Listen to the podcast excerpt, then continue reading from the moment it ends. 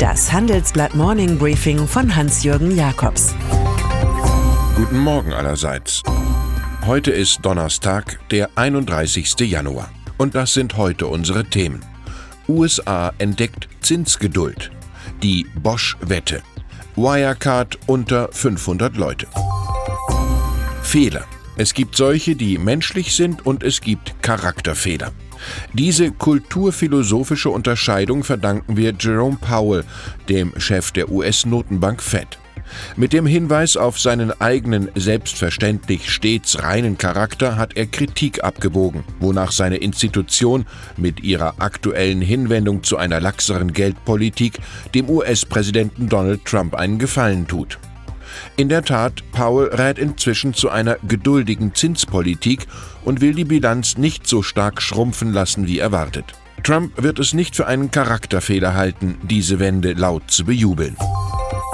Roboterautos. Noch hat bei ihnen derzeit die Google-Tochter Waymo einen kleinen Vorsprung, was den Bosch-Chef Volkmar Denner in Stuttgart aber nicht ruhen lässt.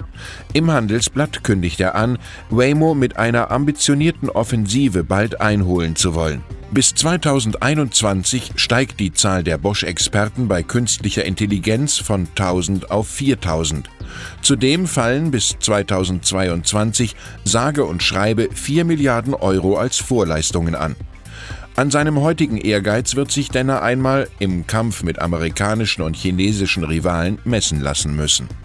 Wir wollen als Innovationsführer künstliche Intelligenz selbst beherrschen und zur Weltspitze gehören. Die drei von der Bahn. Die ehemaligen Vorstandschefs Heinz Dürr, Johannes Ludewig und Hartmut Medorn. In einem gemeinsamen Auftritt beim Handelsblatt wehren sie sich gegen die Bahnpolitik des Bundes. Die dort Verantwortlichen hatten Verspätungen und Mangelqualität angeprangert.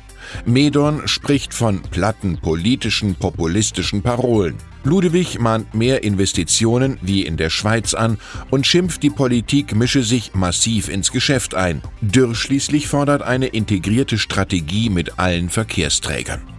Die Langfassung dieses Gespräches mit dem Arbeitstitel Die drei Fragezeichen sollte dem Aufsichtsrat der Bahn umgehend zur Verfügung gestellt werden. Der DAX-Neuling Wirecard. Die Zukunftshoffnung verfolgt ihn genauso wie der Zweifel. Folglich ist die Börse für den digitalen Zahlungsabwickler eine Achterbahn.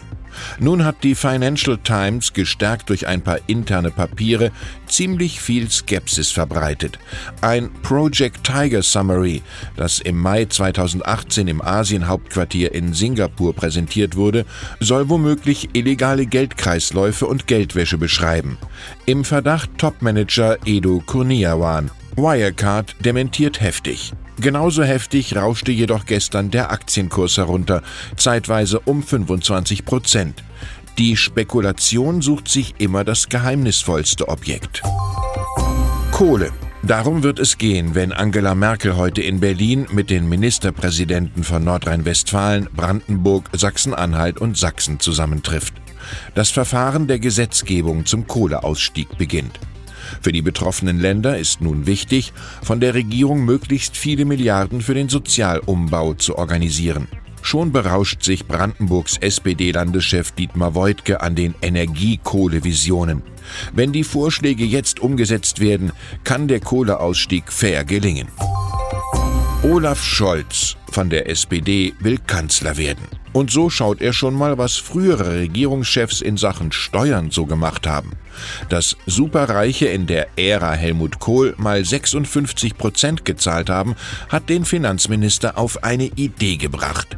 Eine Anhebung des Spitzensteuersatzes um drei Punkte auf 45 Prozent. Das wäre gerecht, sagt Scholz der Zeit. Der Soli soll dafür komplett wegfallen. Gerecht ist es also mit ein bisschen mehr Kohl, ein bisschen mehr Annegret Kramp-Karrenbauer auszugleichen. Und dann ist da noch die Gorch Fock. Einst Segelschiffstolz der Nation und heute so etwas wie ein schwimmender Kummerkasten. Die aus dem Ruder gelaufene Totalsanierung, sie dauert schon drei Jahre, führt nun zu einem radikalen Rauswurf. Die niedersächsische Elsfleter Werft mit der dahinter steckenden Sky Stiftung feuert mit sofortiger Wirkung den kompletten Vorstand und Aufsichtsrat.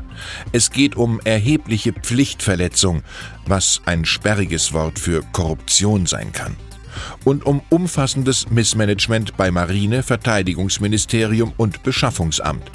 Die Gorch-Fock-Kosten sind auf 135 Millionen Euro explodiert und 120 Mitarbeiter hoffen, dass sich jemand durchs Chaos navigiert. Ich wünsche Ihnen einen fröhlichen Tag mit Blick auf die Kostenentwicklung. Es grüßt Sie herzlich Hans-Jürgen Jakobs.